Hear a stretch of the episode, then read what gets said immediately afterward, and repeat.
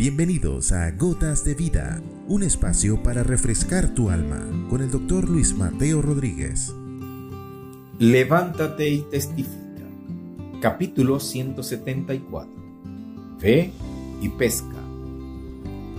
Mateo, el evangelista, relata una historia de la vida de Jesús, donde se le estaba cobrando un impuesto del templo, pero cuestionando si lo pagaría o no a lo que Jesús no se negó y para no ofenderlos, envía a Pedro y le dice que eche el anzuelo al mar y el pez que saque tendría una moneda en la boca. Esta serviría para pagar el impuesto por los dos. Ya Pedro se había familiarizado a obedecer a Jesús cuando éste le ordenaba que fuera e hiciera algo, y sin fallar lo que el Señor le indicaba, eso sucedía. Así que con toda confianza, Pedro va al mar, echa el anzuelo y encuentra un estartero, moneda con la que podía pagar lo exigido por los que cobraban el impuesto, tanto por él como la del Señor. No solo demuestra el Señor aquí sujeción a la autoridad terrenal, sino que el cuidarse de no ofender a los cobradores al saberse hijo extraño del oficio del templo también llama mucho la atención y es obviamente para testimonio tanto a Pedro como a los cobradores que ese era el orden correcto. Ya decía el apóstol Pablo, no debáis nada a nadie.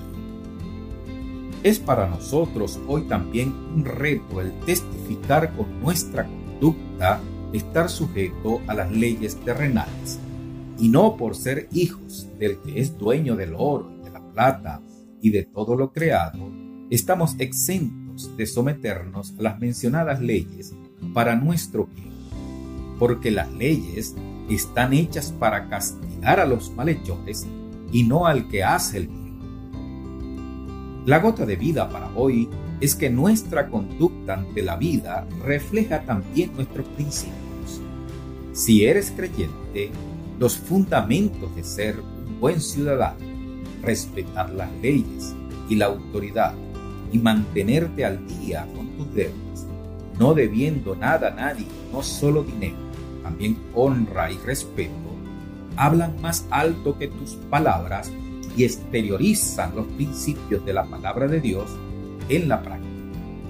Predica también con tu conducta, testifica quién es tu Padre Padre bueno, enséñanos a ser como tú, a ser hijos amados en quien te complazcas, por nuestra obediencia en primer lugar a tu palabra y por extensión a todas aquellas autoridades que procuran nuestro bien, especialmente a nuestros padres y ministros, alineados a esa palabra. Gracias por tu Espíritu, quien nos conduce a toda verdad, en el nombre de Jesús. Amén. Has escuchado Gotas de Vida con el doctor Luis Mateo Rodríguez. Contáctanos a través de nuestro correo electrónico ccclarrocaviva.gmail.com o a través de nuestras redes sociales. No te pierdas nuestro próximo capítulo, Gotas de Vida.